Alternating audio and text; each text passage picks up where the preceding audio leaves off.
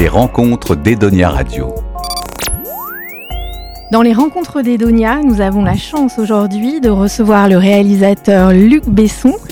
C'est pas possible. Oui, et on Incroyable. est très honoré que vous ayez accepté l'interview, parce que vous êtes certainement un des plus grands réalisateurs de notre époque, Un grand, je ne sais pas. Gros peut-être, mais j'essaie de maigrir. et surtout un des cinéastes qui a fait le plus pour le cinéma français, que ça soit euh, les studios euh, à Saint-Denis, votre école de cinéma, le- les entreprises de post-production euh, à Notre-Dame-des-Laitiers. Donc on peut dire vraiment que toute votre vie tourne autour euh, du cinéma. Bah oui, ça me passionne. Hein. Ça me passionne, donc j'essaie de faire des trucs. Alors le dernier super truc que vous avez fait, c'est Dogman, donc votre dernier film. On se voit à cette occasion. Dogman, c'est l'histoire d'un petit garçon rejeté par sa famille qui va être sauvé par une meute de chiens. Alors je vais vous laisser nous raconter l'histoire et surtout nous dire comment vous est venue euh, l'idée de ce scénario. Bah, l'histoire, en fait, j'aime pas trop raconter parce que je préfère réclamer la confiance des gens. Voilà, c'est, un personnage, Douglas, et il a une vie, euh, incroyable. C'est, Forrest Gump avec des chiens. Il, va avoir 50 vies dans le film. Euh, quelques-unes un peu dures et puis d'autres beaucoup plus, beaucoup gaies, beaucoup plus poétiques. Mais c'est un personnage. C'est vraiment rencontrer quelqu'un. Je pense que quand on, quand on le voit, on va pas l'oublier, celui-là. Comme on n'a pas, on n'oublie pas Léon ou voilà, il y, a des- il y a des personnages comme ça qu'on crée qui qu'on n'oublie pas. Et Douglas, je pense que lui, c'est c'est pas possible. Il est trop mignon, il a trop d'amour et il lui arrive trop de galères, quoi, surtout. Et du coup, vous avez eu l'idée du scénario comment? J'ai vu un petit article d'un d'un papa qui a acheté son fils dans une cage avec plein de chiens. Il l'a laissé pendant 4 ans avant de se faire arrêter par la police. Et, euh, et je ne comprends pas comment ça fonctionne dans la tête de quelqu'un d'aussi débile. Euh, J'ai cinq enfants, je, je comprends pas. Mais ce qui m'intéressait, c'était après. Donc ça, ça c'est à peine quelques minutes en fait dans le film. Le reste, c'est comment on s'en sort. Voilà, comment euh, tout le monde connaît, euh, tous les gens qui nous écoutent connaissent la souffrance d'une façon ou d'une autre. C'est comment on réagit, comment on rebondit après cette souffrance. On, on perd quelqu'un, on perd un chien, on perd un travail. Comment on rebondit? Est-ce que euh, est-ce qu'on devient terroriste ou est-ce qu'on devient Mère Teresa? Voilà, on a le choix en fait. Et c'est ça, c'est ça le film, c'est ça qui m'intéresse, c'est de passer un message assez positif en fait. Il lui en arrive vraiment plein la figure, lui, beaucoup plus qu'à nous tous. Mais malgré tout, il trouve un, un- grâce à l'amour des chiens, il trouve une espèce de, de chemin un peu de, de bonté, de générosité qui est euh, exemplaire en fait. Voilà. C'est, c'est, c'est un parcours à la Elephant Man. Voilà, on croit que c'est un monstre, et puis on s'aperçoit qu'il est peut-être le plus humain d'entre nous, en fait. Tu les aimes, les chiens, hein? Plus que t'aimes ta propre famille? Ça, c'est sûr. T'es Sale petite merde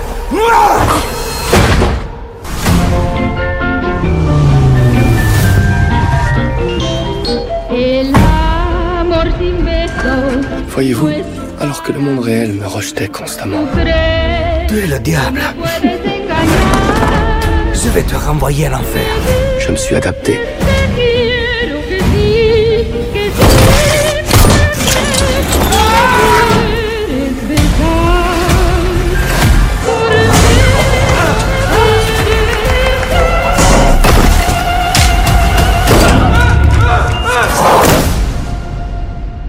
T'es. Merci.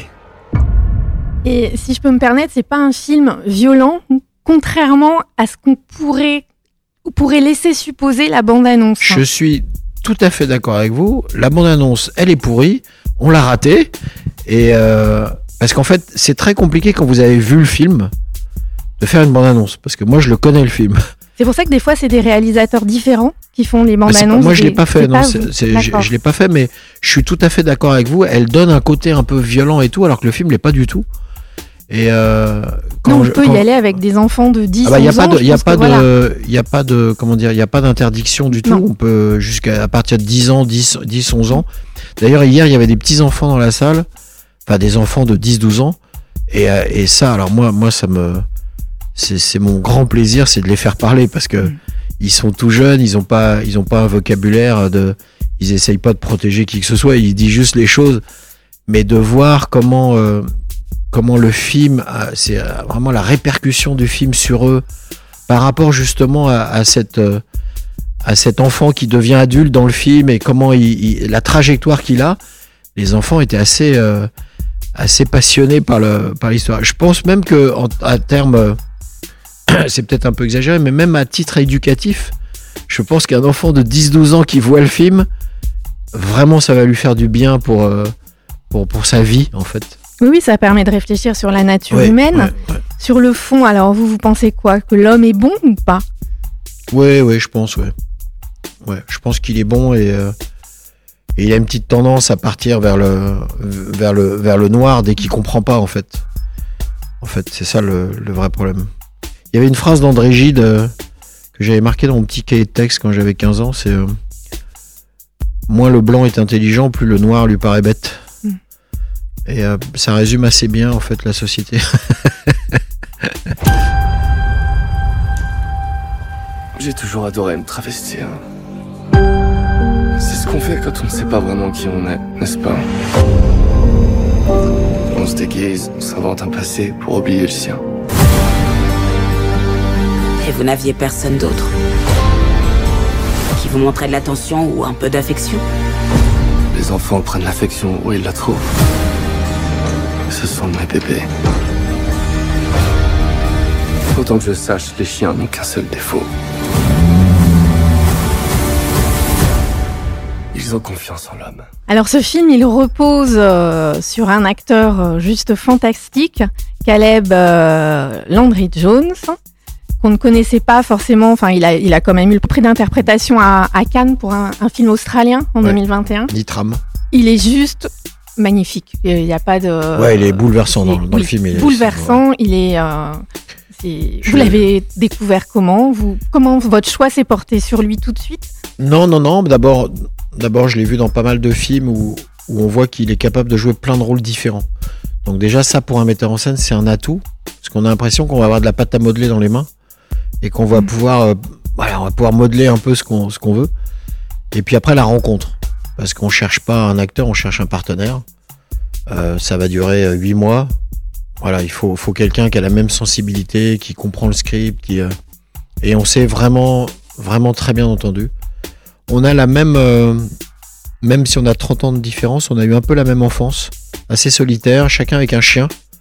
Lui au Texas et moi à Coulommiers, pays du fromage.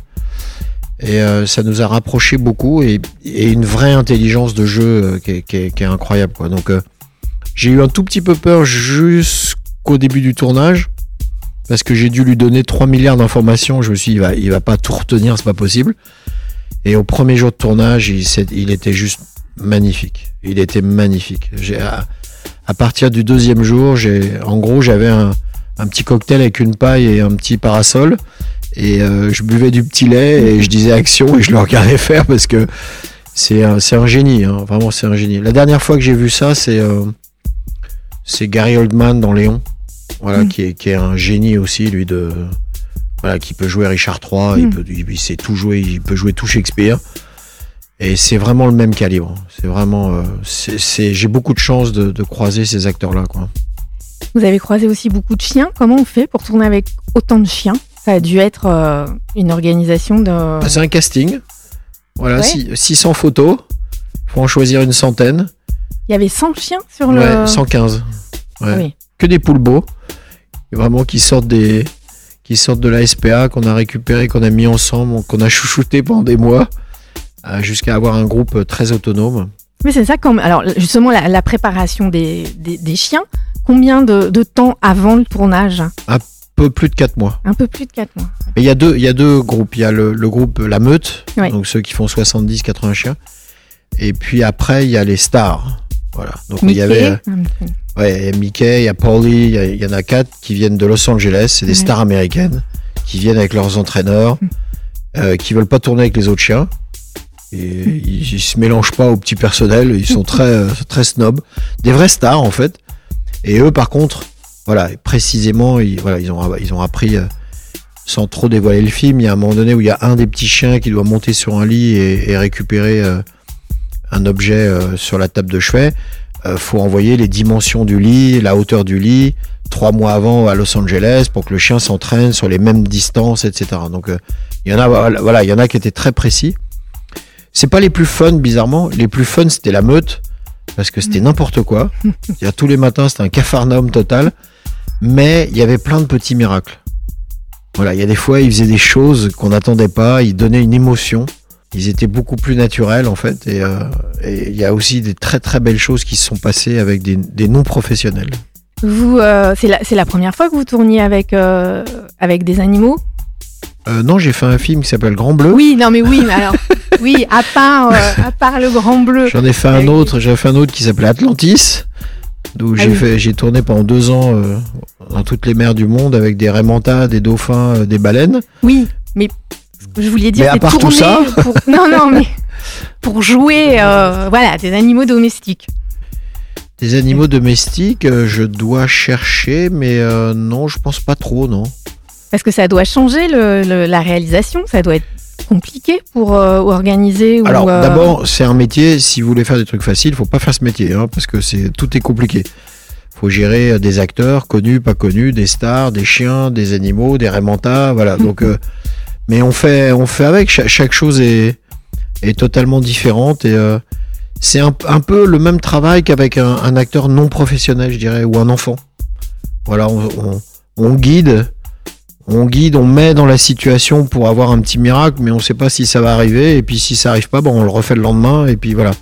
Et à côté de ça, il y a Caleb, qui est une espèce de Rolls Royce, euh, qui sait tout faire et qui, qui, tu pouvez lui dire, oh, remets-moi un tout petit peu de rouge, s'il te plaît, dans la deuxième phrase. Et il va vous mettre un peu de rouge dans la deuxième phrase. Voilà. Donc ça, c'est ça, c'est des génies. Mais on travaille avec tout, quoi.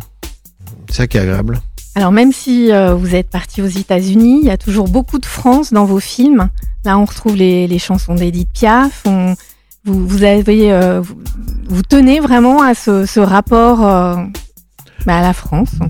Ah, je, vais, casser un peu le truc parce que le côté je suis parti aux États-Unis, non. En réalité, tous les films que j'ai faits ont été tournés en France. Tous sans exception. Lucie a été tournée en France. Dogman a été tourné en France. Il y a toujours quelques jours aux États-Unis, mais euh, généralement c'est des équipes françaises. Donc non, je n'ai jamais quitté euh, ce beau pays. Il y a quelques années où euh, je passais mon temps à Los Angeles, revenir, etc. Donc à un moment donné, on a fait l'inverse. On a mis les enfants là-bas et je faisais l'inverse. Mais mais j'ai jamais réellement, voilà, j'ai jamais fait de film américain avec des studios. Non, non, j'ai toujours travaillé d'ici et c'est ça qui me plaît. On a beaucoup de liberté en Europe. Euh, aux États-Unis, c'est plus compliqué, tout est standardisé, les studios, les voilà, c'est c'est beaucoup plus compliqué. Je suis un, je suis un, un, un artiste, un, un- comment dire, je, je fais les meubles un par un. Je suis un artisan. Voilà, je fais les meubles à la main.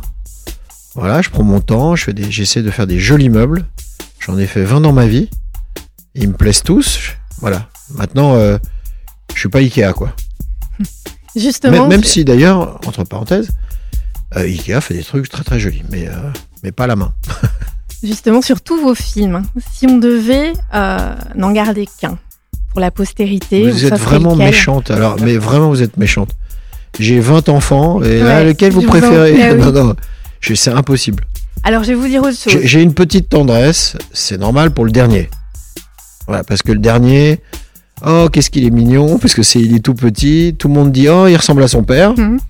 Donc, euh, non, j'ai une vraie tendresse pour celui-là, c'est sûr. Mais je sais aussi que c'est parce que, euh, voilà, c'est parce qu'il vient, il vient de naître. Alors, si c'était pas le dernier, mais je vais poser la question différemment. Euh, un enfant qui a euh, 10-12 ans et on veut lui faire découvrir l'univers de Luc Besson, un univers qui a bercé ses parents. Quel film on lui montre? Bah, 10-12 ans, je, je- pense que ça dépend de son milieu familial, est-ce qu'il s'entend bien avec ses parents, est-ce qu'il s'entend pas bien avec ses parents. Moi, je peux pas dire euh, comme ça, mais disons un, un jeune ado, euh, un jeune ado, je dirais euh, probablement, euh, probablement le cinquième élément, probablement s'il est un peu plus jeune, je dirais Arthur, parce que quand même ça, quand, quand- quand on est un peu plus petit, ça marque bien. Et, euh, et assez rapidement, voilà, peut-être d'aller voir Léon, ou d'attendre peut-être 13-14 ans pour aller voir le Grand Bleu. Que ça Mhm. correspond bien à la période de, de l'adolescent qui se cherche. Voilà, mais il y a. en fait, j'ai fait beaucoup de mes films très jeunes, donc il y a, il y a beaucoup de. Beaucoup des, des- même encore aujourd'hui, des films qui concernent euh, les ados, parce que j'étais euh, presque ado moi-même, donc euh, j'ai vraiment fait des films sur ces périodes-là. En fait, tous mes personnages sont assez, euh, assez adolescents, en fait. Et pour finir sur les ados ou des grands ados, on va pas vous parler d'Eric Serra pour la musique du film, mais par contre, on va vous parler d'une jeune chanteuse qui a chanté euh, la chanson du générique, votre fille. Oui, pareil. Voilà, il Incroyable. paraît. Alors, on va se quitter en écoutant la chanson de Satine Besson, Autumn Star, mais est-ce que vous pouvez nous dire quelques mots sur votre Alors, fille? Le, le scénario traînait à la maison, donc euh, évidemment, elle me l'a pris, elle l'a lu, euh, elle a trouvé ça très bien d'ailleurs. Et elle m'a dit est-ce que je peux faire une chanson, est-ce que je peux essayer de faire une chanson? Mais je suis assez dur avec euh, tout le monde, donc je lui dis oui, tu peux essayer. On va pas, va pas bloquer un enfant qui essaie de faire un truc. Et, j'ai été sincèrement assez scotché euh, parce que la chanson correspond vraiment, voilà, les paroles, le, refrain, tout correspond vraiment à la. Donc j'ai- un peu craqué parce que j'avais pas trouvé d'argument contre. Et euh, je lui dit d'accord. Et puis en plus, elle est pas chère. Hein. On a fait des économies. Et donc elle a, elle a la chanson en fin en générique euh, pendant le pendant qu'il y a les cartons, etc. Et euh, ça fait maintenant 5-6 ans. Elle a, elle a une quinzaine de chansons. Elle a- En fait, ce qui est amusant, c'est qu'elle est aussi passionnée en musique que, vous que son, que son papa au même âge euh, en cinéma. Donc moi, ça m'amuse. Et, euh, et d'ailleurs, elle va faire son premier concert euh, dans, dans un mois là à Paris. Elle a rien demandé à personne. Elle a pris sa salle. Elle a ses musiciens. euh, je sais même pas la date. euh, j'ai le droit de rien savoir. Mais euh, voilà, elle a, la, elle a la patate. Elle, euh, donc je suis assez fier d'elle. Eh ben, écoutez, on se quitte. On souhaite déjà une aussi longue carrière à votre fille euh, que la vôtre, de Surtout- réussir aussi surtout- bien que son papa. Surtout qu'elle soit heureuse, surtout c'est principal chez les enfants. Et on écoute Satine Besson, Autumn Star. Edonia Radio. Autumn star all